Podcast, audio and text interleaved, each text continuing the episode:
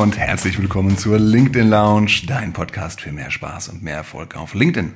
Mein Name ist Thomas Herzberger, Co-Founder von Schaffensgeist und nach ja, langer, langer Zeit heute wieder bei mir mein, meine liebe Co-Hostess Marina Zayatz. Hallo Marina. Endlich darf ich mal wieder. Hi Thomas, Dankeschön. Ja, ich hatte ganz viele richtig gute, tolle, kompetente Gäste. Und da muss ich auf der Wunschliste aber nach die, unten, ne? Ist klar. Aber diese, ist Woche, klar. diese Woche konnte kein anderer. Ja, cool. Ich fühle mich so wertgeschätzt. ja, Das ist schön. Immer, immer. Du weißt, du bist immer gerne willkommen. Mhm. aber du warst ja auch gar nicht da. Du hast ja dreisterweise Urlaub gemacht, könnte man sagen. Das ist das Land verlassen. Bist geflüchtet. Marina, wo warst du denn? Ich war in Thailand. Mm, Es ist aber nicht auf meinem Mist gewachsen, sondern auf dem Impuls von äh, unserer lieben Freundin Maxine, die auch schon hier im Podcast war, zweimal sogar. Einmal zum Thema Workation und einmal zum Thema äh, Workflow.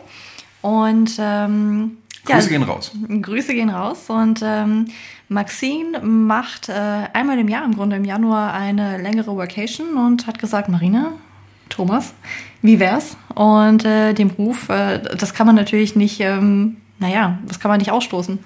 Und äh, deswegen waren wir dabei in Thailand. Äh, ich zwei Wochen, du eine Woche.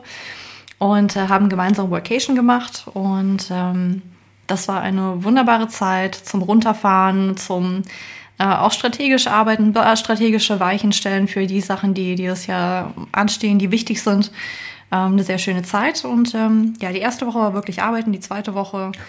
Äh, die erste Ich Woche war ein sagen, bisschen arbeiten. Also, so wie das auf Instagram aussah, war die erste Woche Urlaub und sobald ich da war, ging die Arbeit los. nee. Doch. nee, nee. Ich meine, du hast ja schon äh, mit, ähm, mit Vorlauf gesagt, dass das zweite, wenn ich komme, ist die Partywoche. Also von daher war das nicht wirklich Workation. Ich mache manchmal auch Party beim Arbeiten. Mhm. Okay. okay, wir hatten, es war äh, Vocation Light. Es war Workation Light und äh, es war mehr Vacation as Work. Ich fand es trotzdem sehr, sehr schön. Zum einen, wie du es gesagt hast, so als Auftakt auf Galopp für dieses Jahr, ähm, als Abschluss für das letzte Jahr, das ja sehr, sehr ereignisreich und sehr, sehr cool war. Ähm, und ich selber habe es mir aber auch geschafft, äh, mal ein bisschen Deep Work zu machen und mal an meinem nächsten großen Thema, hoffentlich, hoffentlich großes Thema zu arbeiten, nämlich einen Vortrag zum Thema Growth Mindset. Was das ist, was sich dahinter verbirgt, ich glaube, das machen wir nochmal in einer anderen Folge. Ich freue mich auf jeden Fall drauf. Ich mich auch. Das ist ein cooles Thema. Liebe Hörer, wenn ihr das Stichwort jetzt schon mal hört, Growth Mindset, vielleicht hier und da werden wir es schon mal erwähnen. Ähm, da kommt noch einiges. Hoffentlich. Sage ich jetzt mal. Gut, heute reden wir aber weder über Vacation noch über das Thema Growth Mindset, wobei wir auch über viel Mentalität reden. Ähm, wir reden heute über ein Geburtstag, könnte man sagen. Ein Jubiläum. Ja, Ja.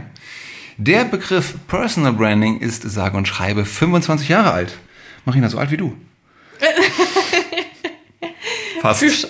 so alt wie äh, ich, als ich mich selbstständig gemacht habe. So kriegst du dann die, die Runde. Fast, genau. ja, ähm, um demzufolge ähm, ist es ja einiges passiert äh, in den letzten 25 Jahren noch um das Thema. Ich weiß gar nicht, wie das vor 25 Jahren war, wie man das damals gemacht hat. Heutzutage natürlich ein großer Schwerpunkt auf LinkedIn. Oder?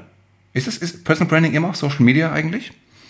Nein, auf gar keinen Fall. Äh, Personal Branding hat tatsächlich mit dem Siegeszug von Social Media nochmal sehr viel Relevanz gewonnen, weil wir mittlerweile nicht mehr darauf angewiesen sind, dass Journalisten über uns schreiben und dadurch ähm, ja unsere Botschaften weitertragen. Äh, wir sind nicht mehr darauf angewiesen, dass ja irgendjemand uns äh, ja eine Bühne gibt, sondern jeder von uns hat schon eine Bühne dank Social Media.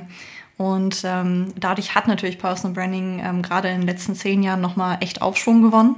Ich würde eher sagen, sogar die letzten fünf Jahre, als ich angefangen habe, 2015, mich äh, mit dem Thema wirklich mal ernsthaft zu beschäftigen mit Personal Branding, ähm, äh, war das ganz oft noch sehr belächelt. Da gab es eigentlich zwei Gruppen. Die einen, die skeptisch waren, aber interessiert und die andere Gruppe, die gesagt hat, äh, Selbstdarstellung, was ein Bullshit. Ähm, mittlerweile ist das anders. Mittlerweile hast du mehr Interessenten. Ähm, oder die Leute sind vielleicht auch zu freundlich, mir Und sagen es dir nicht mehr. Marina, mit was für einem, was, womit beschäftigst, genau, womit beschäftigst du dich da? Ähm, nein, es hat schon tatsächlich ähm, mit dem Siegeszug von Social Media sehr viel Relevanz gewonnen, aber ähm, Personal Branding ist nicht nur Social Media. Personal Branding ist im Endeffekt generell die, ähm, Art und Weise, wie ich mich nach außen darstelle. Sei es über meine Kleidung, sei es über Rhetorik, sei es über Körpersprache, sei es im One-to-One-Meeting mit anderen Menschen. Und eine dieser Bühnen ist natürlich auch Social Media, aber es ist eben nur äh, in Anführungszeichen eine Bühne. Ich glaube, das ist ein, aus mehreren Aspekten ein ganz, ganz wichtiger Punkt, weil auch wenn das jetzt, ja, also Personal Branding ist sicherlich ein bisschen in der, ich will nicht sagen in der Mitte der Gesellschaft, aber doch ein Thema geworden, ein feststehender Begriff, ein Kommunikationskanal geworden für viele Menschen und Unternehmen. Ähm, nicht nur hier im B2B, äh, worüber wir häufig sprechen, aber auch so in der ganzen äh, Creator-Szene. Also sprich mhm. die Menschen, die auf äh, digitalen Kanälen ihr Wissen äh, teilen in irgendeiner Form, sei es jetzt irgendwie YouTube-Videos, sei es jetzt irgendwie Tutorials auf Instagram oder ähnliches. Da ist ja ganz schnell ganz viel Personal Branding dabei. Ähm, Marien, du hast ganz kurz das ist mir fast zu kurz erwähnt eben. Was würden wir denn machen, wenn wir jetzt kein Social Media mehr hätten? Wie sieht denn offline Personal Branding aus? Offline Personal Branding fängt erstmal mit den Bühnen an, die wir schon haben. Also zu sehen, dass wir ähm, in One-to-One-Interaktionen beispielsweise ähm, uns Gedanken machen, wie wollen wir eigentlich nach außen auftreten. Ähm, beziehungsweise der allererste Schritt ist die Positionierung. Also mit welchen Themen möchte ich ähm, wahrgenommen werden? Wer sind die Zielgruppen, mit denen ich interagieren möchte? Da ist, steckt auch sehr viel Networking mit drin. Mhm. Ähm, da stecken Sachen drin wie ähm, auch eine Status-Quo-Analyse. Also wo stehe ich denn aktuell? Womit nehmen mich vielleicht meine Kollegen beispielsweise aktuell wahr? Mhm. Ähm, da ist mit drin, äh, wo möchte ich eigentlich hin, was sind meine Karriereziele? Und sich dann eben abgeleitet aus diesen ganzen Überlegungen zu überlegen, wo sollte ich denn eigentlich aktiver sein, wo sollte ich präsent sein? Und genau genommen gibt es Personal Branding auch schon seit Ewigkeiten, also, wo Menschen sich früher auch gedacht haben, okay, in, in welchen Netzwerken möchte ich mich dann bewegen, mit wem sollte ich sprechen, um ähm, bestimmte Interessen zu erreichen, um bestimmte Ziele zu erreichen. Äh, wie kann ich dafür sorgen, dass Menschen verstehen, äh, was meine Expertise ist? Ähm, das haben Menschen schon, schon seit Ewigkeiten gemacht, nur heute haben wir deutlich mehr Bühnen als früher. Mhm. Aber du redest ja darüber, als wäre es selbstverständlich, jetzt mal schnell eine Status Quo-Analyse oder ähnliches zu machen. Da ist ja tatsächlich als Grundvoraussetzung erstmal, dass ich weiß, dass ich äh, mich vernetzen möchte, dass ich irgendwo sichtbar sein möchte. Da gehört dazu, dass ich den Mut entwickle, das auch zu tun, auf andere Menschen zuzugehen, um mich damit dann auch ins Rampenlicht zu stellen. Beispielsweise in meinem Unternehmen oder in meinem Freundeskreis. Das geht ja, kann ja sowas sein, dass ich mich für ein politisches Amt bewerbe zum Beispiel und dort meine Meinung kundtue. Mhm. Oder dass ich mich in, beim Ehrenamt für ein, ein, ein Projekt initiiere oder ähnliches. Auf jeden Fall mache ich mich sichtbarer, dadurch angreifbarer. Aber du sagst auch, es ist eine bewusste mentale Entscheidung, diesen Weg zu führen. Ja, und es fängt schon damit an, dass du darüber sprichst, welche beruflichen Ziele oder erstmal vielleicht auch beruflichen Träume du hast. Das trauen sich ganz, ganz viele Menschen nicht, weil sie sagen, ja, also keine Ahnung, weiß ich nicht. Vielleicht denken dann die anderen, ich bin ein Spinner, wenn ich da irgendwelche Träume habe. Aber genau das ist es. Äh, Personal Branding fängt wie so vieles mit dem Mindset an. Mhm. Also erstmal zu sagen, hey, ich spreche bewusst darüber, dass ich vielleicht äh, mich in Richtung ähm, AI-Experte entwickeln möchte. Ähm, und das Schöne dabei ist, wenn du mit ein paar Menschen darüber sprichst, ähm, werden die Menschen sagen, ah, okay, ich habe diesen Artikel gelesen, liest doch mal. Oder ich kenne diese Person, ja. vernetzt euch mal. Oder ich kenne diese Plattform, die suchen noch Speaker für dieses Thema. Ja. Und du weißt auf jeden Fall schon mal mehr als die anderen im Raum. Vielleicht wäre das was. Ähm, durch dieses Sichtbarmachen auch der eigenen Ziele und wo man hin möchte. Allein das ähm, kann schon sehr, sehr viele positive äh, Chancen eröffnen. Und das nutzen viele Menschen nicht aus Angst, ähm, dass sie als Spinne abgetan werden. Aber es ist ein ganz klar Karrierebooster. Ich meine, alles, was du beschreibst, sind ja auch Schritte, die ich unternehme, wenn ich mich in einem Unternehmen für, äh, für in einer gewissen Position sehe. Wenn mhm. ich Themen besetzen möchte, dann muss ich ja genau mir diese selben Gedanken machen. Wie mache ich das denn? Wie zeichne ich mich aus? Wie kann ich mich weiterbilden? Wer muss wissen, was, was ich tue, worüber ich Experte bin? Ja, und einer der Gründe, warum ähm, zum Beispiel Vorstände äh, da sind, wo sie sind, ist, weil sie von Anfang an relativ sehr früh sagen, ich mache meine Ambition sichtbar. Hm. Und wenn du dieses Ziel hast, dann trittst du meistens auch anders auf. Weil dann sagst du, okay, dann bin ich aktiver in Meetings. Ja. Ich äh, teile öfter meine Meinung. Ich trete ein bisschen meinungsstärker auf. Ne? Also vieles fängt äh, damit an, welches Ziel du hast. Ja.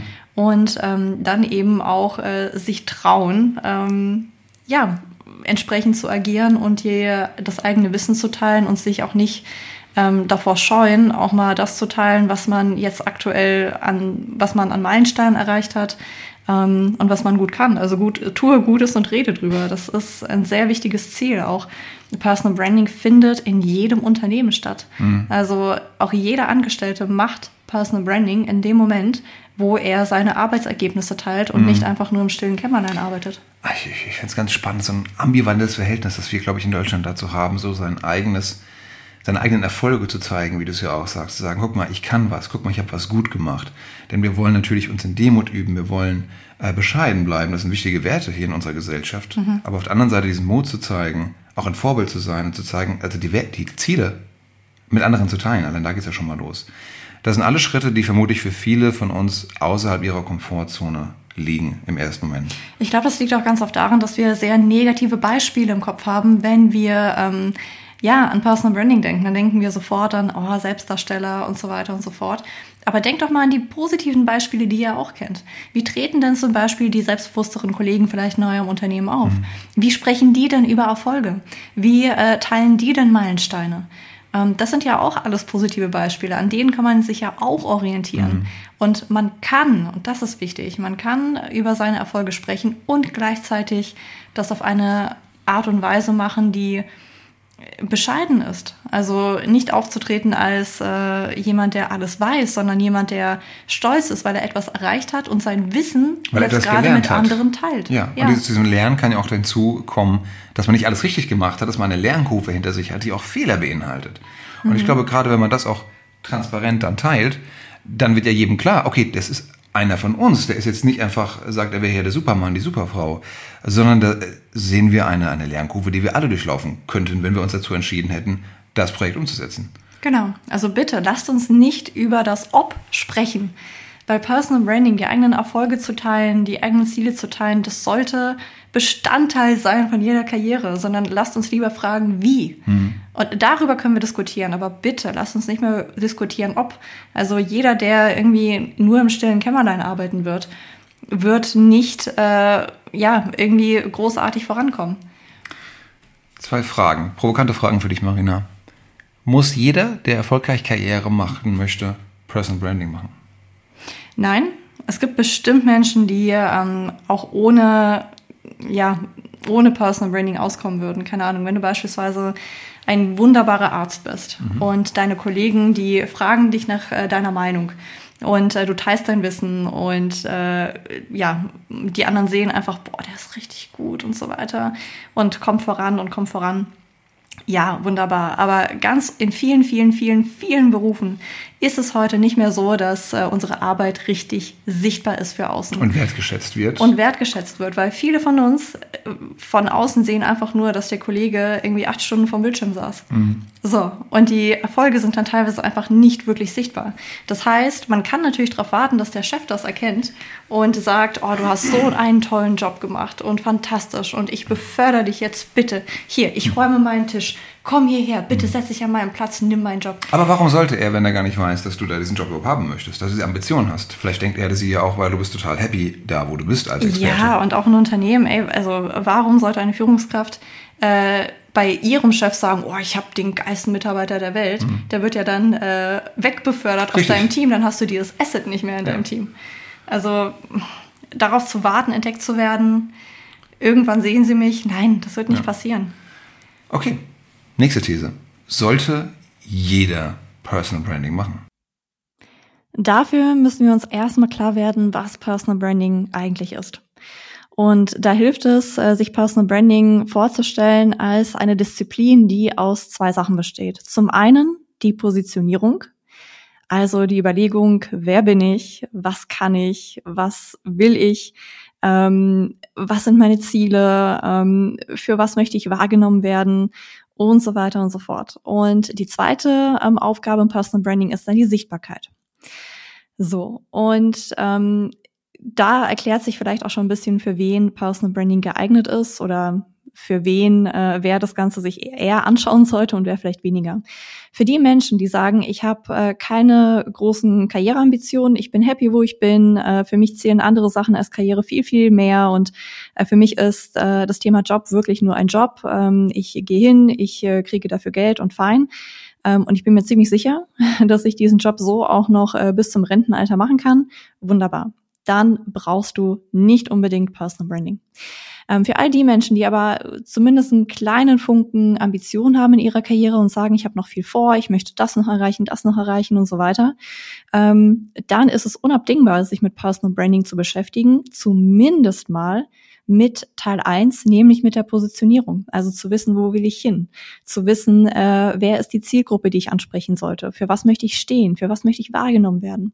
Das sind alles Aspekte, die unfassbar wichtig werden, insbesondere in unserer jetzigen Zeit, wo sich so vieles verändert, wo mehr und mehr alles Richtung Projektarbeit geht, wo die Karten immer wieder neu gemischt werden wo wir weggehen von diesen ganz klassischen Rollen und hingehen zu, okay, lass uns anschauen, welche Skillsets ich habe und wie ich die noch anreichern muss, um wirklich attraktiv zu bleiben für den Arbeitsmarkt, um ähm, ja wirklich auch die äh, Projekte machen zu können, die ich machen möchte in Zukunft. Dafür ist es unabdingbar, sich immer, immer wieder äh, sich mit sich selber zu beschäftigen und mit dem, was man kann, mit den Stärken, was man noch nicht kann äh, und wo man hin möchte. So, und wenn man dann noch vielleicht noch ein bisschen mehr Ambition hat oder man auch einfach ähm, ja in bestimmten Bereichen arbeitet, wo einem äh, nicht einfach nur wohlgesonnene Menschen äh, um einen herumgehen, die einen komplett fördern und sagen, so, ich bin jetzt dein Advocate und äh, ich werde dafür sorgen, dass du sichtbar bist an den richtigen Stellen und ich werde dich überall hin fördern, wo du willst das ist in den wenigsten Bereichen der Fall, muss ich schon so ein bisschen selber äh, mich auch um mich selber kümmern und äh, dafür sorgen, dass die Menschen auch mitbekommen von dem, was ich mache. Ja, also tue Gutes und rede drüber. Und ähm, nur dadurch bekomme ich dann auch entsprechende Chancen, ähm, die ich bekommen möchte auf dem Arbeitsmarkt. Ähm, deswegen, ähm, für wen ist es wichtig? Im Grunde für alle Menschen, die sich ähm, ja mehr erhoffen von ihrer Karriere und sagen, hey, die ich, ich habe noch so viel vor. Äh, für die ist Personal Branding eigentlich unabdingbar. Okay. Ähm, liebe Hörer, liebe Hörer, lasst uns bitte wissen, was ihr dazu denkt. Sollte jeder Personal Branding machen? Äh, wenn nein, warum nicht? Ähm, und für wen ist es denn wirklich? Marina, du hast in deinem hervorragenden Beitrag vor einigen Wochen geschrieben, äh, eine Reihe von fünf Thesen, an die wir uns ein bisschen entlanghangeln die ganze mhm. Zeit. Deine nächste These, wohin sich Personal Branding entwickelt, ist, dass es mehr Mikro- und Nano-Business-Influencer gibt. Mhm. Was sind denn Mikro- und Nano-Business-Influencer? Und will ich auch einer werden? Wer braucht das denn? Wie schmeckt das denn? Ähm, Influencer kennen wir natürlich ganz klassisch aus der Instagram-Welt. Ähm, und da fallen uns Leute wie äh, Bibi ein mit, äh, mit dem ganzen Thema Beauty oder auch äh, eine Pamela Reif mit dem Thema Fitness. Und äh, dieser Trend schwappt mehr und mehr auf LinkedIn über. Und natürlich sprechen die Leute auf LinkedIn nicht über Fitness Beauty. Beauty? Nein. Kann ich endlich meine Gamer-Videos auf LinkedIn hochladen? Ist es jetzt soweit? nee. Ach. Ähm, außer du findest den richtigen Engel, Business Angle dafür. Ja.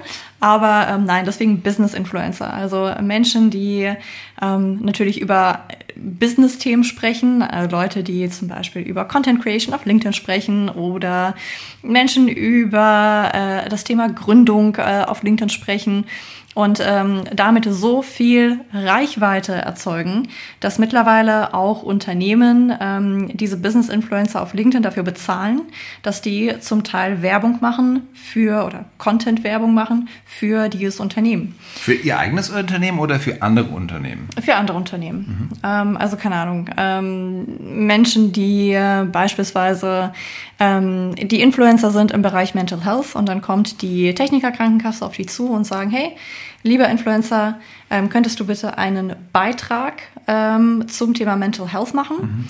Ähm, und dabei auch die Services von der TK hm. erwähnen, weil wir machen da richtig viel.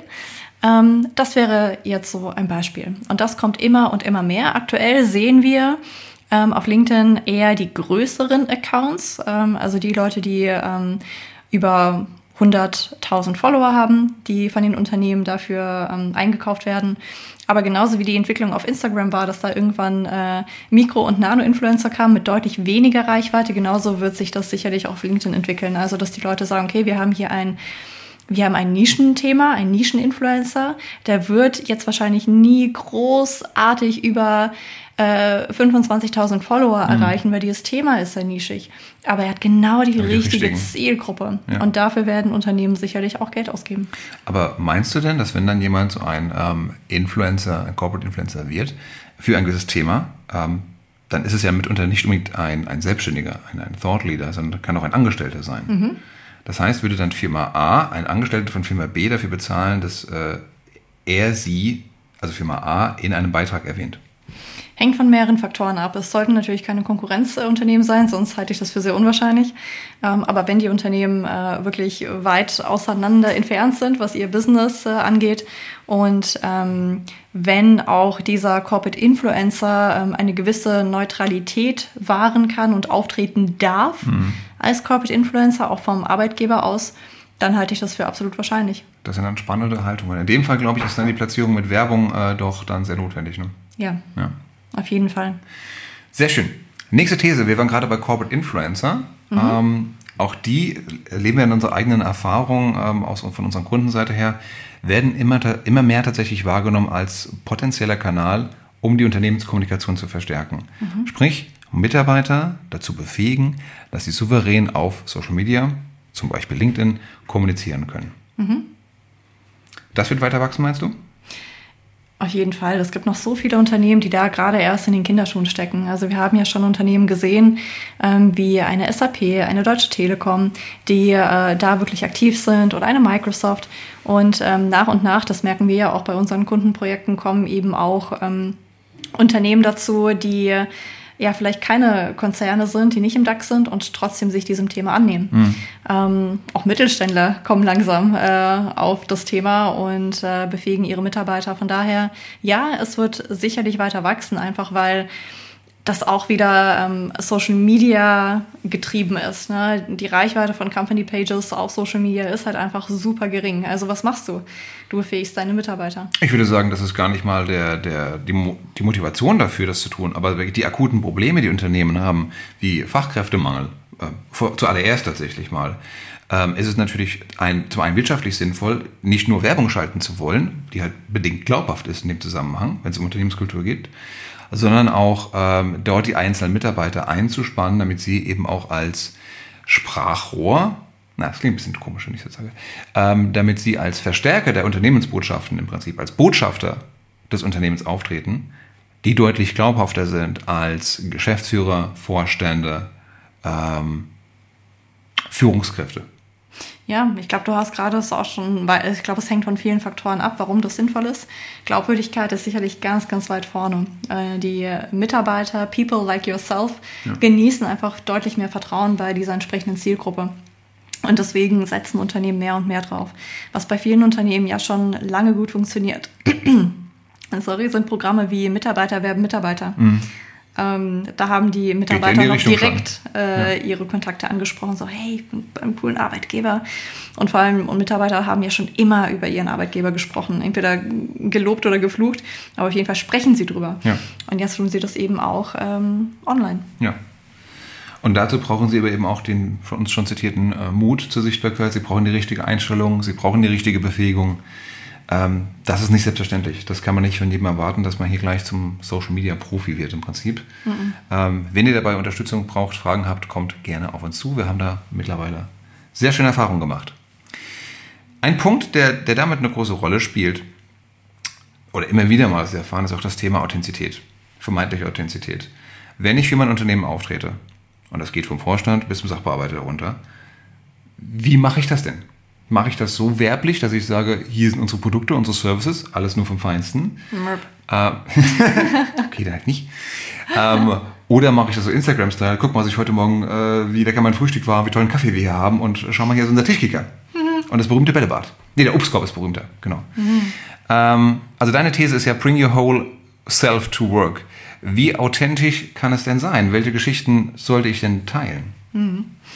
Ja, authentisch ist äh, nach wie vor ein Wort, was ich von so, so, so vielen Menschen höre, die sagen, Authentizität ist mir aber das Wichtigste. Ich nehme es auch immer wieder gerne, um dich zu ärgern. Mm, wunderbar. Nein, ist ja, ist ja alles fein. Ähm, das Wort ist halt schwierig, weil man ist äh, am Freitagabend äh, mit seinen Freunden in der Kneipe authentisch. Man ist aber auch auf der Arbeit, äh, wenn man gerade in einem Meeting ist, ähm, authentisch. Das sind einfach verschiedene Facetten der Persönlichkeit. Und was aber seit Jahren Einzug hält in die Arbeitswelt, ähm, spätestens auch seit Corona, ist, dass wir ähm, ja, Beruf und äh, Privates mehr und mehr ein wenig die Grenzen verschwimmen. Ja. Und vor allem, dass die Menschen nach und nach sich wohler fühlen, damit auch ein bisschen mehr aus ihrer, aus ihrer Freizeit zu erzählen und in den Beruf mit reinzunehmen. Das gilt nicht mehr als krass unprofessionell, wenn man mal vom letzten Urlaub erzählt oder von den Kindern erzählt. Das ist ja meistens, was man auch macht, gerade vor einem Meeting. Diese berühmten fünf Minuten, bis alle da sind und dann gibt es äh, Kaffee und es gibt Kekse. Und natürlich redest du dann vom letzten Skiurlaub.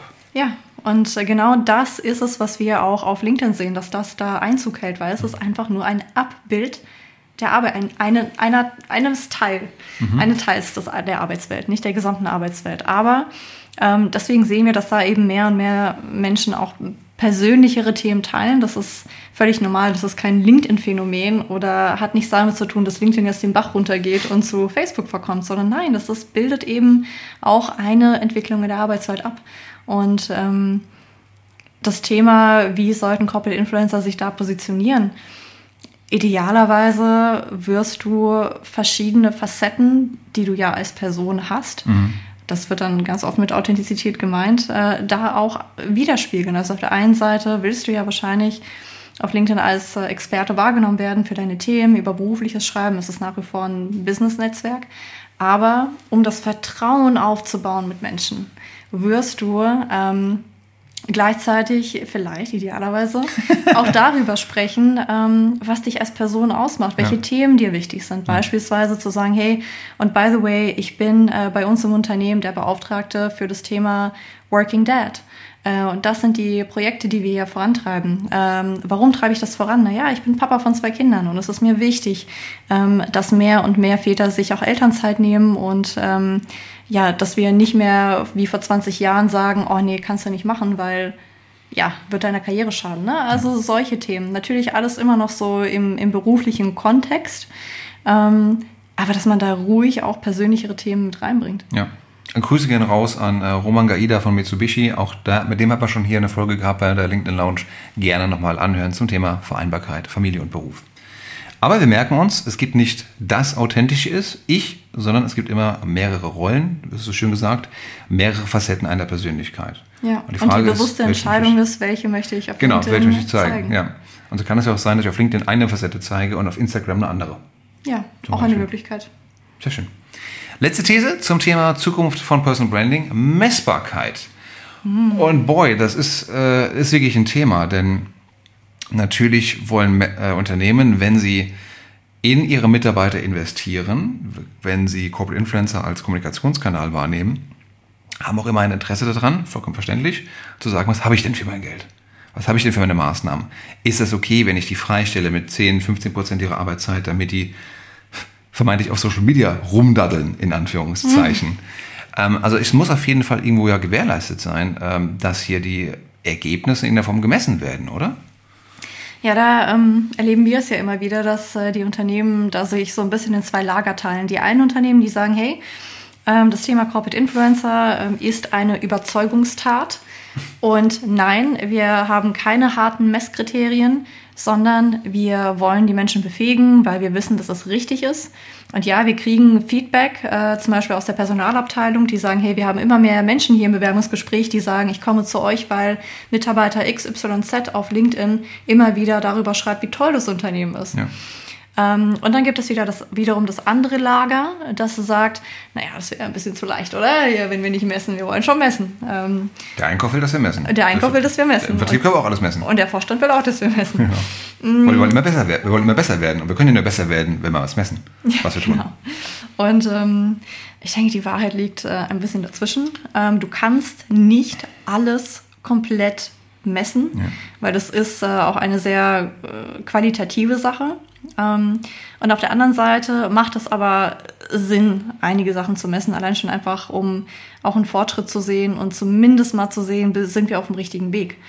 Ähm, und was wir da immer machen mit den Unternehmen, ist zunächst einmal zu klären, was ist denn euer Ziel? Also zu sagen, wir machen Corporate Influencer Programm, nur weil es jetzt viele Unternehmen machen und es ist an vogue und cool, da lassen wir nicht gelten. FOMO. FOMO. Sondern wir fragen ja schon sehr genau nach, ähm, warum wollt ihr das machen? Wollt ihr damit Sales ankurbeln? Wollt ihr damit äh, das Employer Branding stärken? Ähm, wollt ihr vielleicht ähm, wie bei einem Kunden von uns, die sagen, hey, wir wollen einfach mehr Frauen mhm. in der IT haben. Also ein Thema besetzen. Genau. So, und wenn du das hast, dann kannst du dir natürlich abgeleitet davon einmal zwei Sachen überlegen. Einmal die qualitativen ähm, Sachen, mhm. also einmal zu gucken, okay, wie entwickeln wir uns hin, wie viele der ausgebildeten Corporate Influencer veröffentlichen wirklich Content, äh, wie gut ist der Content und vor allem, was kommt denn am Ende wirklich dabei raus? Was also was sind damit? die Geschichten, ja. die zurückkommen? Also zum Beispiel äh, Corporate Influencer, die dann nach drei, vier Monaten sagen, boah, ich wurde äh, irgendwie für, für einen Vortrag angefragt, um äh, das Unternehmen hier mhm. und da zu repräsentieren. Das sind natürlich tolle Sachen. Ja. Oder hey, ich habe echt eine Nachricht bekommen von einem potenziellen, äh, von einem potenziellen Kandidaten hier. Ja. So, und auf der anderen Seite haben wir natürlich die ähm, in Anführungszeichen reinen Social Media KPIs. Wir haben ja ein Social Dashboard äh, wo wir tatsächlich messen, okay, wo stehen wir jetzt, äh, wie ist die Reichweite unserer Corporate Influencer, äh, wie ausführlich ist das Profil, ähm, wie ist die Engagementrate aktuell, wie viele Posts veröffentlicht und wie hat sich das nach einem Monat, nach zwei, nach drei, nach vier ähm, entwickelt. Ja. Ähm, einfach allein schon deswegen, weil die Menschen dann auch einfach sehen, okay, cool, es passiert was, es motiviert. Ähm, kann man auch mit einem schönen Ranking versehen, dass die Leute vielleicht auch äh, ein bisschen Gamification haben dabei. Also es kommt wirklich darauf an, auf der einen Seite diese qualitativen Ziele zu haben, Interviews zu führen, die Leute zu verstehen, äh, wirklich zu sehen, was kommt bei raus und auf der anderen Seite die Social-Media-Szene.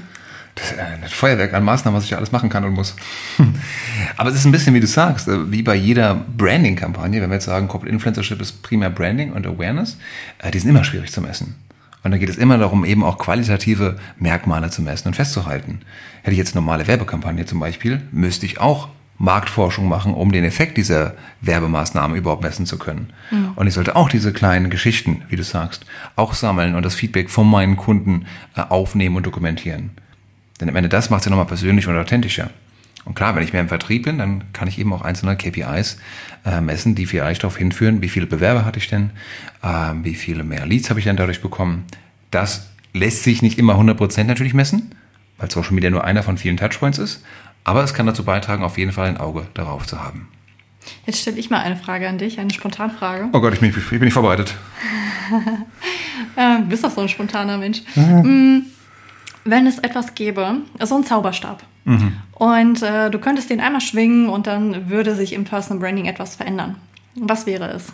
Gibt es da einen Wunsch, den du hast fürs Personal Branding für 2023?